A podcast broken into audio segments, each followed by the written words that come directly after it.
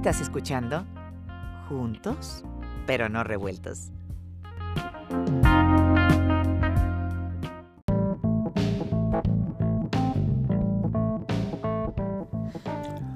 Hola, ¿qué tal? Esto es Juntos, pero no revueltos. Aquí hablamos de todos, con todos y para todos. Primero que nada, y antes de comenzar nuestro programa, quisiera invitarlos a que se suscriban a nuestro podcast. Es completamente gratuito y solamente hay que darle clic a el botoncito que dice subscribe o suscribir y estarás recibiendo un capítulo nuevo de Juntos pero no revueltos cada semana en tus dispositivos. Escuchar un podcast es muy sencillo y tiene grandes ventajas. Tú puedes poner pausa, regresar a un segmento, escucharlo nuevamente o simplemente ir a capítulos anteriores y volver a escucharlos cuando tú quieras. Si nos recomiendas, te lo vamos a agradecer y esperamos que nuestro trabajo te siga gustando. Gracias por estar aquí y continuamos con el programa.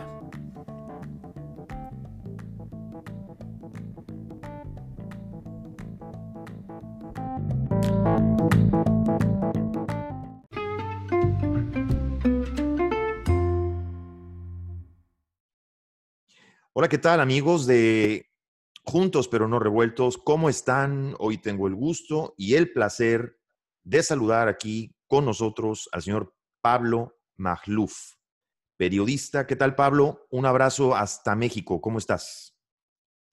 ¿Qué tal, Juan? Muy bien. Eh, gracias por la invitación y un saludo a tu audiencia. Igualmente, gracias, Pablo. Eh, eres periodista, articulista, editor, panelista, te hemos visto en varios programas de televisión, estás en la hora de, opinar con, Leo Zuckerman. Cuéntame, ¿cómo em, empieza tu carrera? ¿Cómo entras a esto del panelismo? ¿Cómo, cómo, cómo empieza tu etapa de analista? ¿Por qué, qué te motiva? ¿Qué te inspira para entrar a esta nueva etapa de analista? ¿Y cómo empiezas tu carrera, Pablo? Bueno, Juan, yo estudié periodismo. El periodismo es más un oficio que, eh, que una carrera universitaria y, lo puede practicar quien tenga la vocación. Se hace con la praxis. Eh, pero en mi caso también lo estudié. Em, yo soy egresado del programa de periodismo del TEC de Monterrey y a mí me tocó una muy buena camada de profesores eh, entre ellos Marielena Meneses, Ariel Mutsatsos, eh, Macario Esquetino, eh, Lorenzo Córdoba, que ahora es director, presidente de consejero del INE. Entonces, fue una muy buena formación y le, salía la praxis eh, inmediatamente después. Mm, primero, desde el lado de las, eh, de las investigaciones de campo, eh, y, poco a poco me fui colando hacia lo que más me interesaba, que es el periodismo de opinión. Mm, Correcto. sí. Entonces, em, empecé a ser editorialista, eh, empezando el sexenio de Peña Nieto, con CNN, con el financiero antiguo, eh, escribí en varias publicaciones eh, mexicanas. Y pasando el sexenio me invitó a colaborar como invitado Reforma, el periódico Reforma, aún bajo dirección de Lázaro Ríos. Y eh, uno de los artículos que escribí le gustó mucho a mm, ciertos directivos de, la hora de opinar. Me invitaron a una entrevista, me invitaron a un programa, eh, me, fue bien, le gustó a la audiencia me siguieron invitando y finalmente me quedé como panelista fijo. Ejercer el periodismo en México en este momento, ¿Es difícil, Pablo? ¿Está pasando el periodismo por un momento complicado en México? Es que hay varios tipos de periodismo. Em, el periodismo de campo, de batalla, mm, de, sobre todo de investigación y eh, en el ámbito local, eh, es muy peligroso, sobre todo cuando se trata de temas de política y crimen. Sí, sin duda que es muy peligroso, siempre lo ha sido, y ellos son los verdaderos héroes, ¿no? Yo, la verdad, siendo bastante mm, sincero, pues soy un periodista de opinión en la capital mm, que eh, no enfrenta los mismos peligros que un periodista eh, de investigación en la Sierra de corresponsal, claro. Exactamente. Pero, eh, estamos ante un gobierno, ¿tú piensas que estamos ante un gobierno que no le gusta la crítica? Sí, sí, sí, desde luego que hay animadversión presidencial, ah, mm, hay humillación, hay todos los días hay linchamientos digitales y este tipo de prácticas, pero mm, hasta donde sabemos, no hay aún casos de represión, digamos, ¿no? De represión gubernamental eh, al estilo de un régimen verdaderamente autoritario. Digamos, no como lo que vimos en los años 70 eh, o principios de los 80. No se ha dado algo así. Correcto. O sea, sigue habiendo libertad de expresión y en esto, ¿qué tanto, qué tanto piensas tú que han influenciado las redes también, Pablo? Sí, es justamente eso, fíjate, eh, se critica al presidente como nunca antes, como se criticó a Fox, a Calderón y a Peña, eh, porque son presidentes después de la transición que, que ya no están eh, digamos que en el marco de la presidencia imperial autoritaria que sí tenía el poder de hostigar a, periodistas. O modular la opinión, simplemente, o sea, modularla a modo, ¿correcto? Sí, sí, sí, por supuesto. Sigue habiendo presiones, ¿eh? eso, es, eso es algo característico de México, pero vamos, no ha habido bueno, encarcelamientos o muertes, cosas de esas, a nivel, repito, a nivel de las altas esferas del poder federal. A nivel local, sí. Eh, ahora, lo que sucede es que ya las intimidaciones son distintas, ya no es eh, la cárcel o la muerte, ahora es eh, los linchamientos digitales, la exposición de información privada, eh, ese tipo de cosas. Y para eso el poder, el presidente cuenta con una vasta red de sicarios digitales, de granjas, de bots. Sí, por supuesto, que están al servicio del régimen y lo que, que, mucha gente, que mucha gente lo ha mitificado, ¿no? Que sigue habiendo gente que dice que es, que es como ciencia ficción, que no es cierto, eh, cuando, es, cuando es más que evidente, basta, vaya, basta rascar un poquito a un bot en su perfil. No, no, no, no es, no es ni siquiera evidente, está, está estudiado, está, o sea, está absolutamente demostrado. Sí. Em, y digo, ahí está la red AMLO, ¿no? La famosa red AMLO. Sí, así es. Sí hay que ser, digamos que, honestos en que hasta ahora no ha habido una persecución a la antigua. O sea, existe, dentro de lo que cabe, existe todavía libertad de expresión. Es decir, todavía la hay, se ejerce y se ejerce todos los días, ¿correcto? Hay crítica, a pesar de la intolerancia o a veces. Pero lo que yo veo es que de repente, hablando de los gobiernos latinos, veo que por lo general a los gobiernos, eh, cuando son absolutistas, o los gobiernos latinos en general, o los gobiernos en general casi nunca les gusta que los critiquen. Es decir, eh, la, la, la, la, cuestión aquí es que, bueno, el periodista tiene que ser objetivo y no estamos tampoco para tener periodistas aplaudidores, que también los hay. ¿O me equivoco? Mm.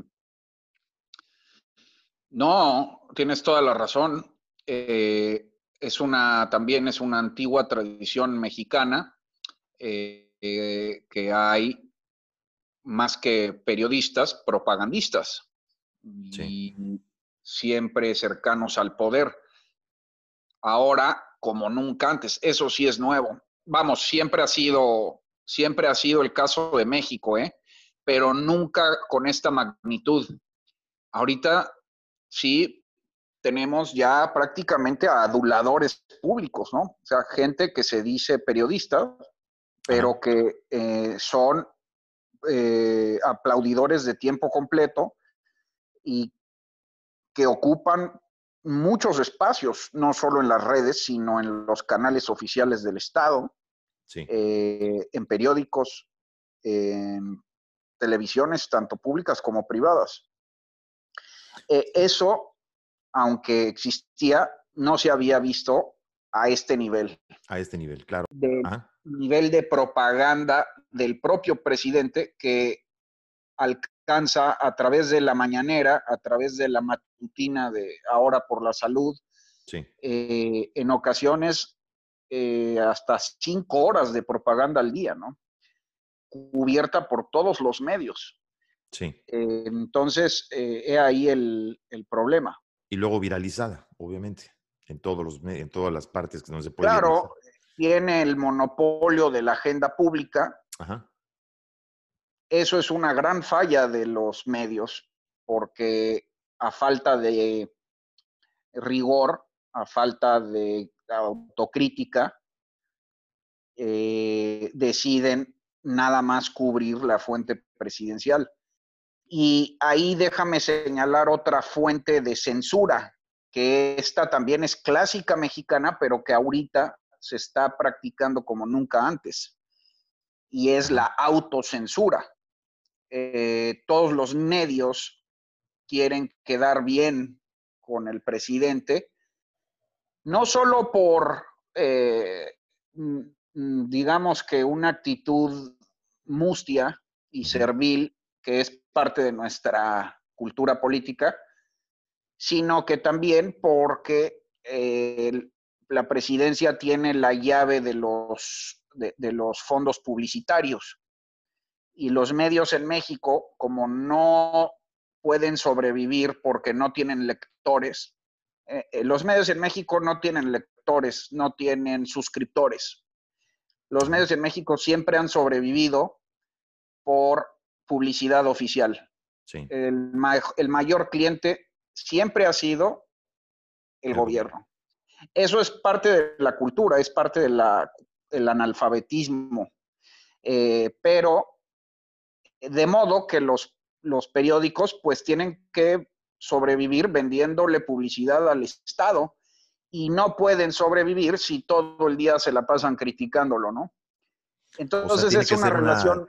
tiene que ser una crítica eh, modulada, digamos, tiene que haber un permiso para criticar moduladamente hasta cierto nivel para no perder la objetividad, pero al mismo tiempo dependen esos medios de esos fondos, en gran parte. Exacto, es lo que el maestro Granados Chapa llamaba la censura ambiental. Eh, los medios saben hasta dónde llegar, ¿no? Se establecen reglas, las reglas quedan claras para todos los actores, hasta dónde está la raya, dónde no te puedes pasar, y de ahí en fuera critica lo que quieras, y ahí en esa franja juegan los medios. Eh, pero siempre intentando quedar más o menos bien para que no les retiren, repito, la publicidad oficial.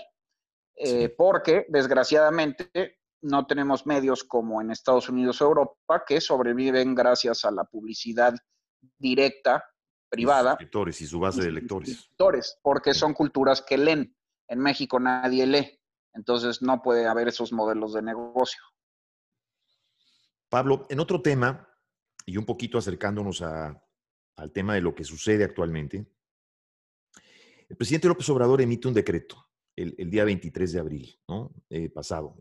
Insiste en que el Estado y sus dependencias pueden operar con el 25% del presupuesto que tenían antes, que por cierto, en muchos casos, gran parte de esas dependencias ya se gastaron ese presupuesto, ya lo utilizaron. Y se hace hincapié en la expropiación, expropiación de, de fideicomisos este, se está dañando prácticamente al FONCA, al Fidecine, al FONDEN, eh, la Comisión de Áreas Naturales Protegidas. ¿Qué, opinión tienes de todo esto?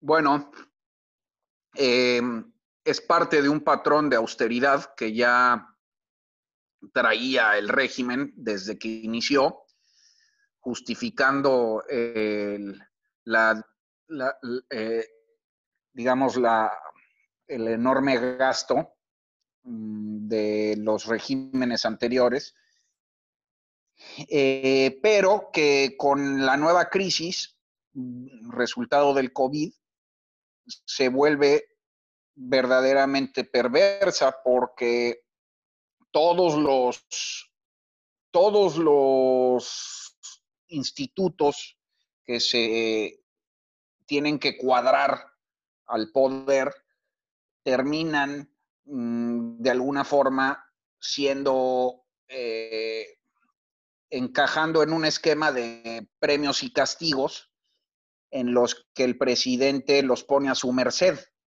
Pues no te ahogo, pero ahí te voy dando para que no te ahogues. ¿Así? Exactamente. Exactamente. Pero es que justo ahora, en medio de la crisis, en lugar de mm, usar esos recursos que se recortan a estas eh, instituciones, fondos o programas, en lugar de usar ese dinero para eh, ayudar a los desempleados, en lugar de usarlo para ayudar a las empresas que van a quebrar, sí. el dinero se está canalizando a los proyectos faraónicos del presidente, a los famosos elefantes blancos. Para concentrarlo ahí, claro.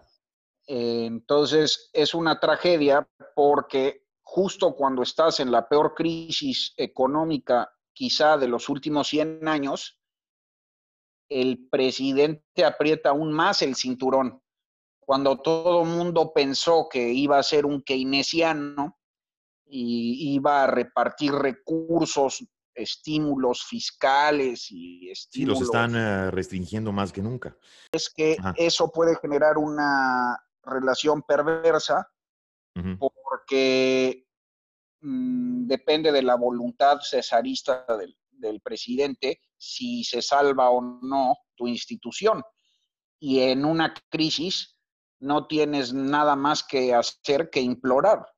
Por eso es que este tipo de decretos presidenciales son tan peligrosos, porque es una forma de gobernar eh, ciertamente autoritaria, despótica, que no, eh, a menudo no pasa por ningún control de otros poderes, ni legislativo ni judicial. O sea, eh, se, liquidan organizaciones civiles, por ejemplo, organismos autónomos, se, digo, con la excusa obviamente de, mejorar y de bajar todos esos gastos excesivos, pero la pregunta es, ¿se está utilizando esta austeridad entonces como una especie, Pablo, de excusa para lapidar instituciones y violar el Estado de Derecho? Es que ese es justamente el problema. El posible uso que le puede dar el poder a la austeridad. Y hasta ahora lo que hemos visto es que sí, la austeridad sirve como excusa para eh, destruir instituciones. Y más allá del cuentito de la austeridad, mm, eh, queda claro a partir de los discursos presidenciales que sí hay cierta visceralidad detrás eh, y lo digo porque, por ejemplo, cuando se recortaron los fideicomisos del CONACIT, de Ciencia, Tecnología y Educación e Investigación, el presidente adujo que muchos de esos personajes en esos ámbitos eh, eran conservadores y que los científicos, con una gran ignorancia histórica de parte de él, que los científicos, por ejemplo, habían sido siempre porfiristas, ¿no? Eh, ahí creo que no sabe que a, los personajes allegados al gabinete de Porfirio le decían los científicos, pero no necesariamente eran hombres de ciencia. Sí. pero, en fin, ahí se dilucida una actitud presidencial de venganza. Es decir, eh, voy a cerrar eh, los fideicomisos y ciertas comisiones y centros, eh, porque ahí se encumbran conservadores o adversarios míos, lo cual es, pues, es una retórica totalmente demagógica, ¿no? Sí, o sea, cualquiera diría que lo que estamos hablando en este momento tú y yo, cualquiera, digamos, en, este caso, que siguiera la corriente o, que estuviera a favor, digamos, del actual gobierno, diría que somos un par de preanistas este, frustrados. Pero se puede entender que a veces no necesariamente uno critica porque estás inclinado a un partido político. ¿Por qué se trata de politizar la crítica? esa es mi pregunta en general. Cosas que no entendemos. ¿Cómo podemos entender lo que está pasando el día de hoy con los resultados que estamos viendo, lo que está pasando con el coronavirus? El presidente López Obrador dice, el coronavirus nos vino como anillo al dedo. O sea, ¿le vino como anillo al dedo, Pablo, a la cuarta transformación?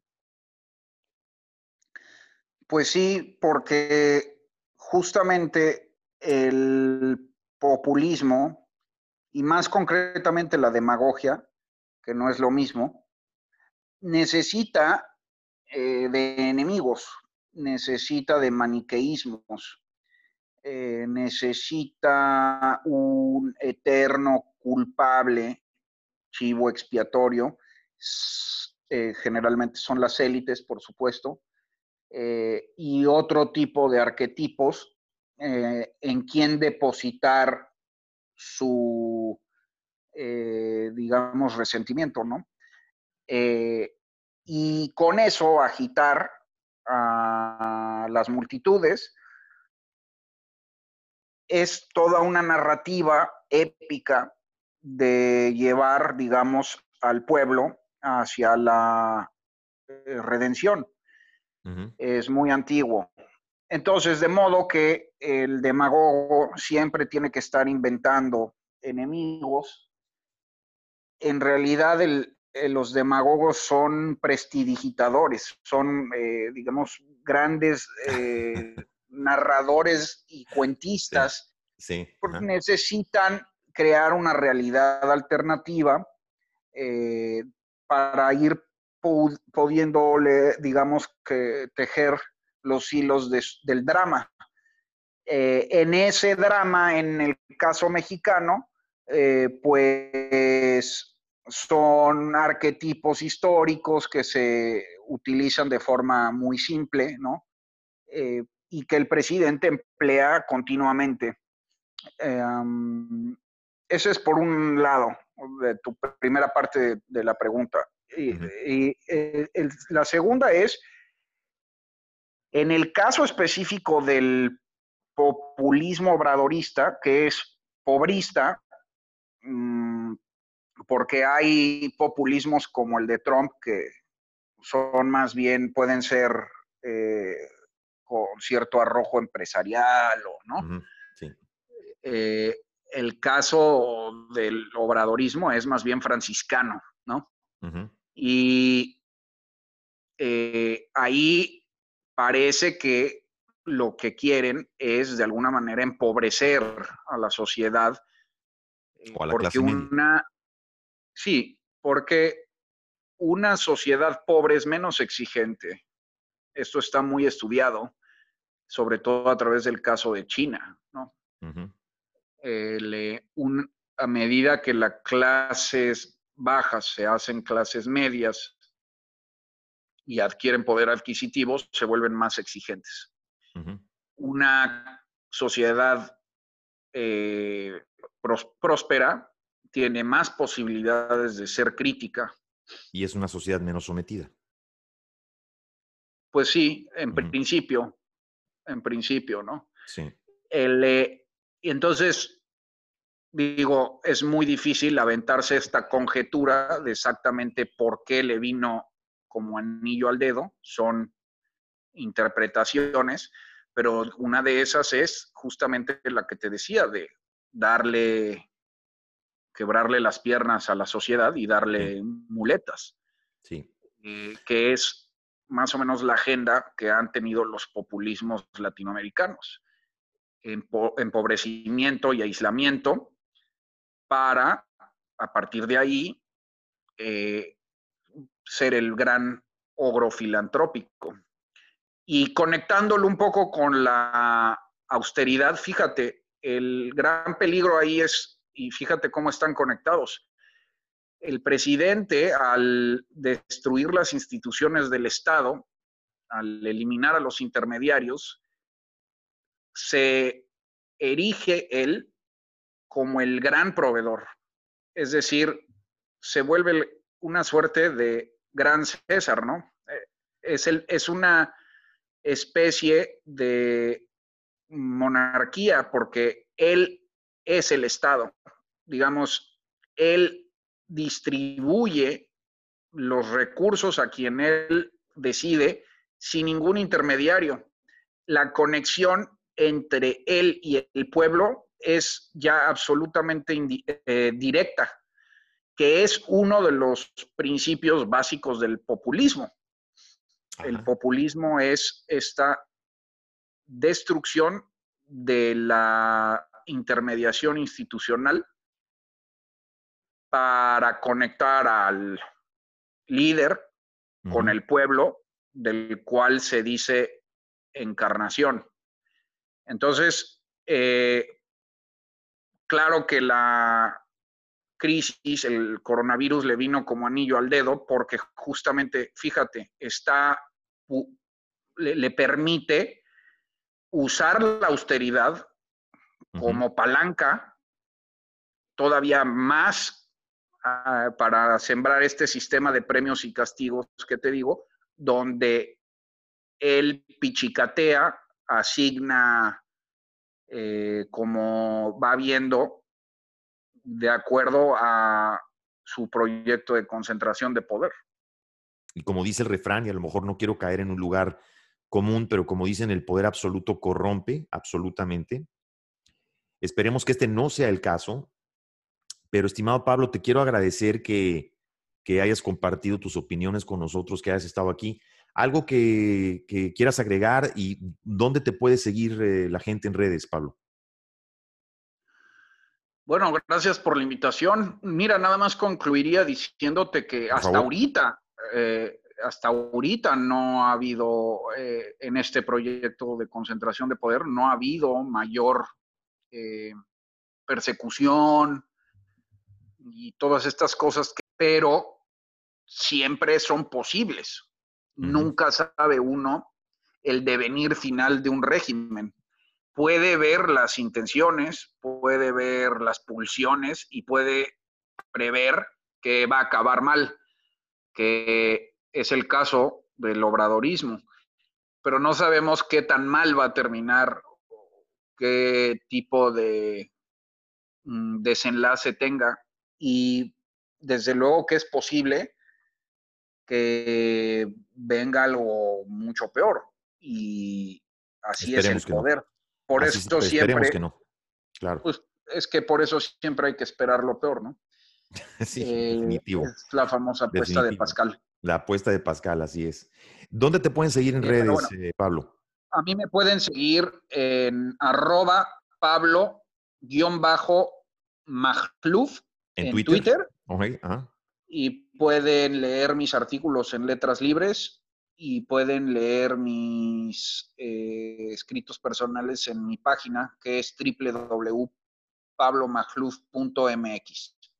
www.pablomagluf Y Magluf, hay que aclarar que se escribe M A A J L U F. Perfecto, perfecto. Pues Pablo, te quiero agradecer muchísimo de verdad tu tiempo, tus opiniones, eh, tus intercambios. Gracias por haber estado de verdad con nosotros y esperamos A hablar ti, contigo muy pronto. Hombre, un placer. Gracias. Al contrario, amigos, ya lo oyeron de viva voz. Estuvo con nosotros el periodista Pablo Magluf. Gracias por haber estado con nosotros y nos escuchamos la próxima.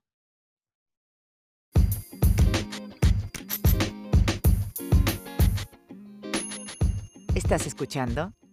Juntos, pero no revueltos.